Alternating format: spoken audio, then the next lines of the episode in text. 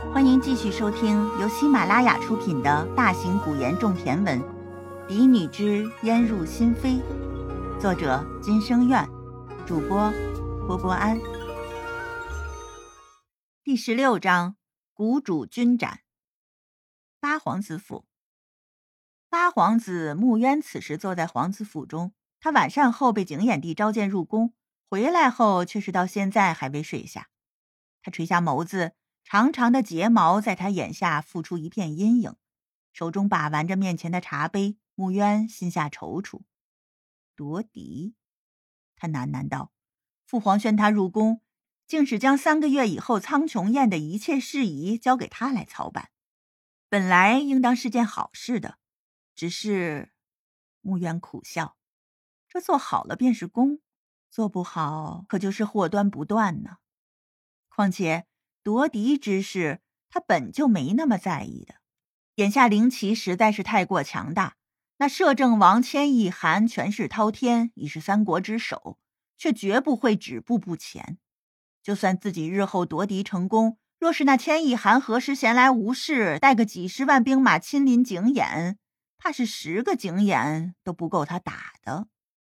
千亿寒太过可怕，想来。这世间唯一能与千亿寒对抗之人，便只有那神秘莫测、三国之中无人敢问津提及的转世修罗，被称为凡间魔鬼的幽冥谷谷主君斩。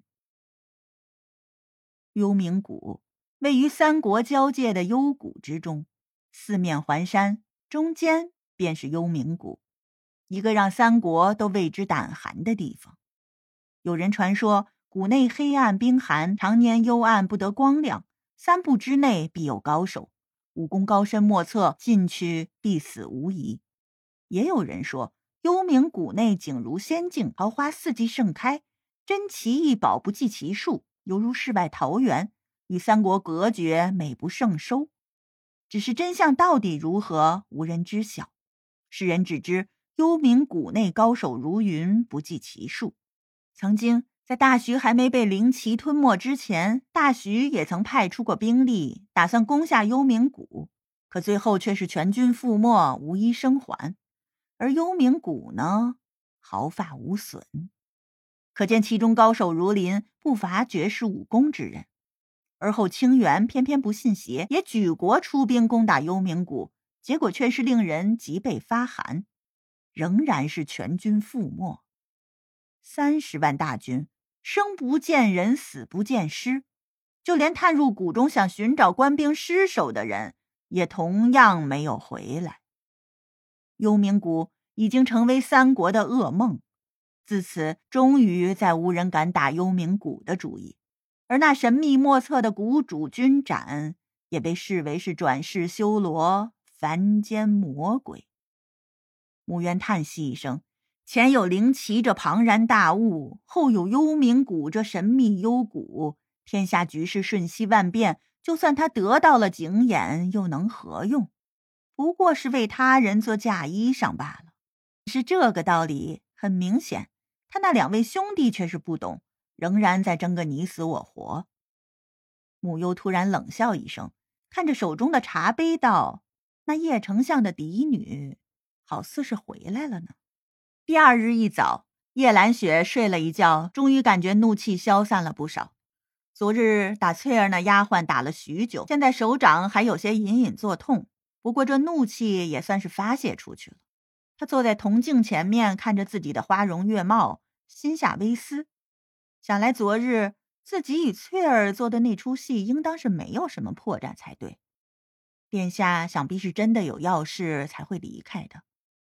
只是求人不如求己，眼下也不知何时殿下才能想起此事去找爹爹，还不如自己先下手为强，除掉那碍事的叶青烟。想到此处，叶兰雪眼中闪过狠辣的光芒。她起身走出屋子，见翠儿满脸通红，脸颊微肿的站在院子外。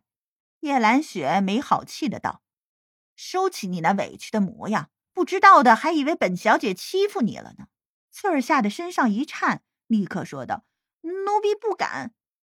叶兰雪听后，只是继续向前走去，说道：“随我去新泽院。”翠儿听后，只得忍着脸颊上火辣的疼痛，快步跟了上去。叶青烟此时正在用早膳，他那小厨房都是孙姨娘的人，每日的膳食看着就无法下咽。别说是他了，第一日那早膳送来后，莫名就直接给倒掉了。况且他们也不愿日日查看那膳食里面是否被加了什么，干脆就直接不吃府里的东西了。这几日，莫名都会早起去街上逛逛，买各种各样色香味俱全的吃食给叶青烟带回来。此时，叶青烟和莫名的面前正放着一桌子膳食：涛真阁的八宝脆鸭、天味斋的松茸鱼翅羹、盐玉阁的三鲜瑶柱，还有椒汁凤爪、五福金丝卷儿、雪燕红豆、雪燕红豆粥。叶青烟和莫名同坐一桌。每日用膳时说上两三句话，回忆着在幽冥谷的时候，倒是惬意欢喜。叶青烟在幽冥谷长大，虽性子沉静淡然，却也更倾向于江湖中人的不拘小节。这八年来，那人每次回幽冥谷，也只是在谷中待上几日罢了，而每次一走便是月余，所以陪在他身边的一直都是莫名。幽冥谷的暗卫。在主仆关系上最为突出的体现便是忠诚，绝对的忠诚。至于那些个君臣之礼，叶青烟是从不在意的。他是从未将莫名当作下人来看待过。而那人虽然清冷害人，难以接近，可对属下也算是极为宽厚了。所以这些年来，他也都是同莫名一同用膳的。叶兰雪推门而入的时候，看到的正是这一幅画面。大姐姐，雪儿。话说一半，叶兰雪含笑的脸立刻蹙眉，怒道：“你这丫鬟也太大胆了，竟敢与主子一起用膳！”随后，她对叶青烟说道：“大姐姐，这等以下犯上、毫不规矩的下人，应该立刻发卖出去。大姐姐若是心软，不若由妹妹替大姐姐处置了他。”叶青烟却似是自顾自的用着膳，丝毫没有理会叶兰雪的意思。莫名则是冷笑道：“真是狗拿耗子，多管闲事。”他看向叶兰雪身后红着眼睛、脸也微微肿起的翠儿，冷笑道：“你这自己的丫鬟都没管教明白呢，倒是管起别人院子里的事儿来了。”叶兰雪听后顿时气懵了：一个丫鬟，一个贱婢，竟然敢这样同他讲话，他真是吃了雄心豹子胆了吗？你你竟敢这么跟我说话！叶兰雪每次来新泽院都是想看叶青烟笑话的，可为何每次都是把自己被气得个半死？大姐姐，你怎么如此纵容下人？叶兰雪又怒又不可置信道：“叶青烟果真是寺院里长大的，这气动胸怀当真是大得很，竟是能与下人同桌吃饭。”这些个贱婢的丫鬟不过只是奴婢，怎能与主子平起平坐？